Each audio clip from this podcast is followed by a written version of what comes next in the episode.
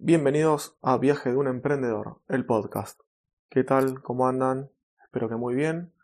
Acá estoy aprovechando para grabar que se cortó la luz. Espero que no dure mucho. Hace una horita atrás también se había cortado, pero fueron dos minutos.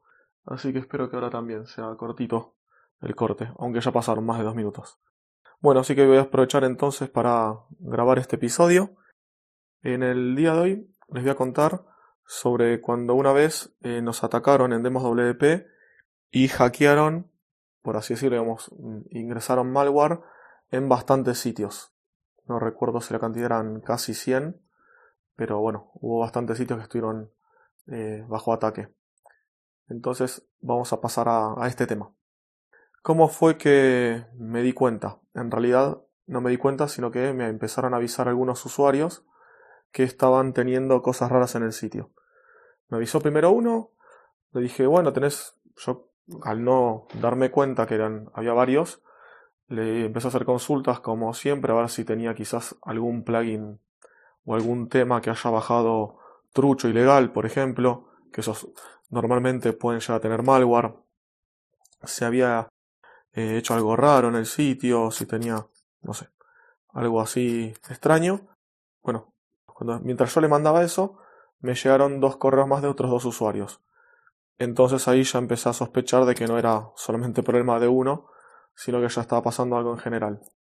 Empecé a investigar y empecé a ver, y ahí bueno, empecé a ver que, a darme cuenta, mientras miraba los archivos que tenía cada sitio, eh, abría y editaba los archivos a ver qué código tenían, empecé a ver ahí que todos tenían un mismo patrón, por así decirlo, que tenían, por ejemplo, mm, no me acuerdo si eran dos archivitos o tres nuevos creados en el sitio. Uno se llamaba, por ejemplo, WPTMP, otro era WP-B corta o VCD y no recuerdo cuál más.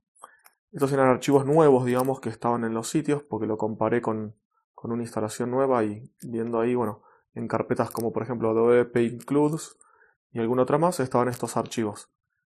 De esta manera ver bueno, que ya esto era algo que estaba igual en todos los sitios hackeados. Además de esto, estaba modificado el archivo functions.php de todos los temas que tenía cada sitio instalado. Esto no pasó en todos los sitios, no fueron todos los sitios que estaban hackeados. En ese entonces no recuerdo bien la cantidad de sitios, pero eran cerca de mil y el porcentaje era no sé, es menor al 10% de los que estaban con malware. Es más, uno de mis sitios también tenía este malware. Entonces ahí empecé a ver, primero, bueno, a tratar de, de bloquear para que no se siga desparramando, por así decirlo. Entonces, bueno, lo que hice en un principio fue eh, a estos usos que me estaban escribiendo, les avisé, les dije que lo estaba arreglando. Y lo primero que hice fue cortar el acceso eh, web, digamos, a todos los sitios. Esto lo paré por un ratito para analizar a ver qué podía pasar. Luego los sitios que estaban afectados, que yo detecté que están afectados, se escucharon ruidos porque volvió la luz, aleluya. Entonces, como les decía, a los sitios que yo detecté y que veía que estaban afectados, que tenían malware, les edité el estado en, el panel de, de control mío, de administrador, y los puse a los sitios con un estado nuevo todo esto tuve que ir modificando código. Para eh, el estado nuevo era un estado, por ejemplo, 99, ¿no? un número que le puse así al azar. Y después en el panel, en el código del, del panel de administrador, donde están el listado de todos los sitios, ahí lo que hice fue poner que si el estado era 99, le muestre un cartel en el listado que su sitio había sido afectado, que estaba bajo ataque o que tenía malware. Que eh, lo mejor en un principio era, si podían, eh, crear un sitio nuevo bueno, e importarse la información. Yo lo que no dejaba abierto era el acceso por web, pero en un principio sí dejaba abierto el acceso por FTP y por MySQL, por si querían bajarse una copia de seguridad o algún archivo si lo necesitaban urgente y podían crear un sitio nuevo que ahí no, no iba a haber problema. Entonces, luego de esto, seguí investigando lo primero que hice bueno, fue empezar a detectar todos los archivos y todo lo que estaba modificado por este, este virus, este malware, y limpiarlo. Ahí por diferentes comandos de, consola, hice la limpieza de todos los archivos eh, a mano, como iba, iba tirando con algún con algunos scripts, como les digo, y limpiando todos los sitios. Lo bueno es que uno de esos sitios era mío, uno solo, yo tenía creado como 10 sitios, pero uno solo había sido afectado. Entonces también hacía las pruebas sobre el mío y iba mirando cómo iba quedando. El mío sí lo tenía habilitado a propósito, solamente igual lo tenía habilitado para, para que pueda ingresar yo con mi IP, para que no, no se siga esparramando por las dudas el virus. Y ahí, bueno, lo estaba, estaba revisando. Cuando terminé, al parecer la limpieza, corrí, corrí Warfence, corrí Sucuri, corrí diferentes plugins de seguridad. Y cuando el sitio mío yo ya estaba conforme, que ya estaba 100% limpio, ahí, mejor dicho, lo primero que hice fue probar todo en mi sitio. Cuando mi sitio ya estaba perfecto, ahí fue que empecé a hacerlo eh, por batch, digamos, todos juntos a los demás sitios que están afectados. Luego que limpié todo, a los que me habían escrito, obviamente les respondí por correo y habilité de vuelta el acceso a todos esos sitios. Antes, un segundito antes que esto, lo que me di cuenta era que... Eh, no, en este momento no fue, fue un poquito después. Bueno, estos sitios quedaron ahí resueltos, quedó todo arreglado. Bueno, yo supuse que era quizás algún plugin, algún problema. No ondé demasiado. Esto me llevó un, par de días ir arreglando todo esto. Y luego vi que en un par de sitios pasó de vuelta esto. Entonces ahí me fijé y me di cuenta, también que un usuario me había dicho algo, que desde un sitio podías ver los archivos del otro. No podías modificarlos, pero podías verlos. Entonces eso era un problema de seguridad porque se podía ver eh, no todo, no, no podías entrar a base de datos, pero podías ver algunos archivos o qué plugins tiene instalados, por ejemplo, o qué temas. Entonces de esa manera se podía llegar a atacar los sitios, que quizás eso fue como ingresaron. Bueno, entonces ahí sí, eh, hice algunas modificaciones en el sistema, en el sistema operativo, en Apache y demás, y ahí lo que hice fue encapsular y que cada sitio no pueda ver, obviamente, el contenido de otro sitio, que en un principio yo pensaba que estaba, digamos, yo lo había verificado de una manera que no aparecía este problema, pero verificándolo y haciendo pruebas de otra manera, con otros, con otros comandos, con otras funciones, ahí sí saltaba este problema. Bueno, entonces arreglé esto, encapsulé, como se dice, enjaulé cada sitio para que no pueda haber otros. Lo hice también que solamente cada sitio se ejecute con el usuario que tenía cada sitio y no con un usuario general del sistema. Y ya con eso ahí quedó bien eh, cada sitio bloqueado, por así decirlo. Terminé de hacer la limpieza de los que me habían quedado y listo. Por suerte, ahí no volvimos a tener ataque eh, en general de todos los sitios. Sí, obviamente puede llegar a tener ataque algún sitio en particular, eh, que justo, bueno, voy para adelante. Hace poco pasó en un, uno o dos sitios que, que, salió en Google Search Console que tenían malware, pero eran sitios en particular.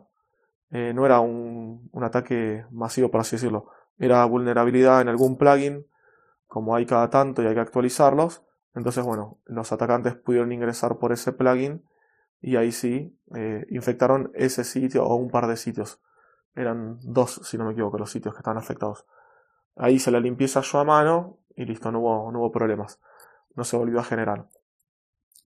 Y eh, lo que hice en ese momento, bueno, ya quedó todo limpio. Después en el futuro les voy a decir otras cosas que fui, que fui agregando eh, para hacer diferentes escaneos.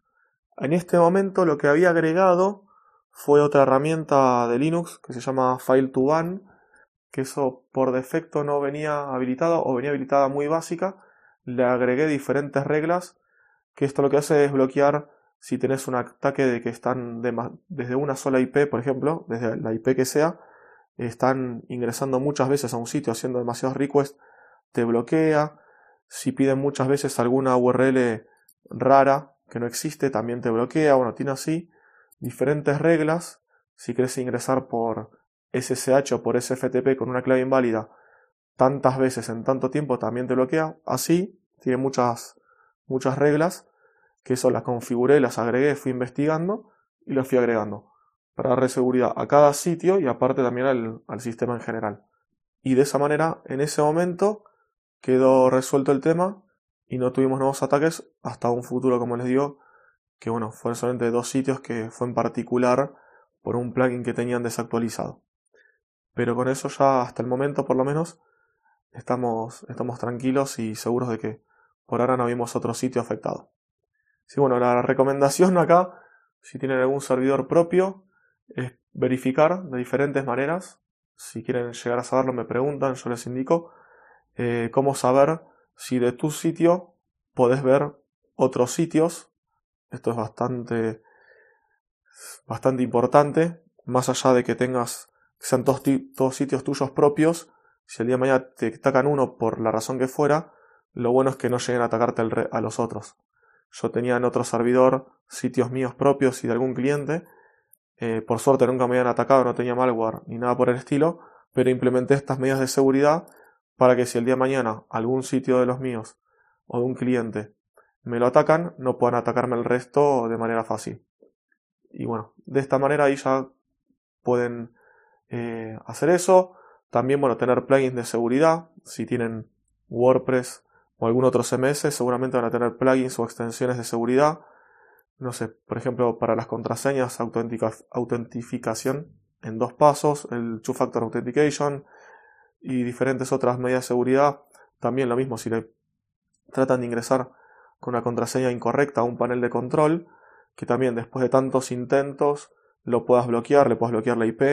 Bueno, así hay diferentes medidas de seguridad. Más que nada también si es un negocio y algo que te da dinero, si tienes un e-commerce o un sitio de membresías, de cursos, lo que sea, está bueno que no te ataquen porque si no después vas a estar perdiendo, perdiendo dinero. Más allá del tiempo y dinero que gastes en arreglarlo, va a ser dinero de ventas que, que vas a perder. Y bueno, ahí sí, ya doy por finalizado este episodio y nos estamos escuchando la próxima semana en un nuevo episodio. Hasta pronto.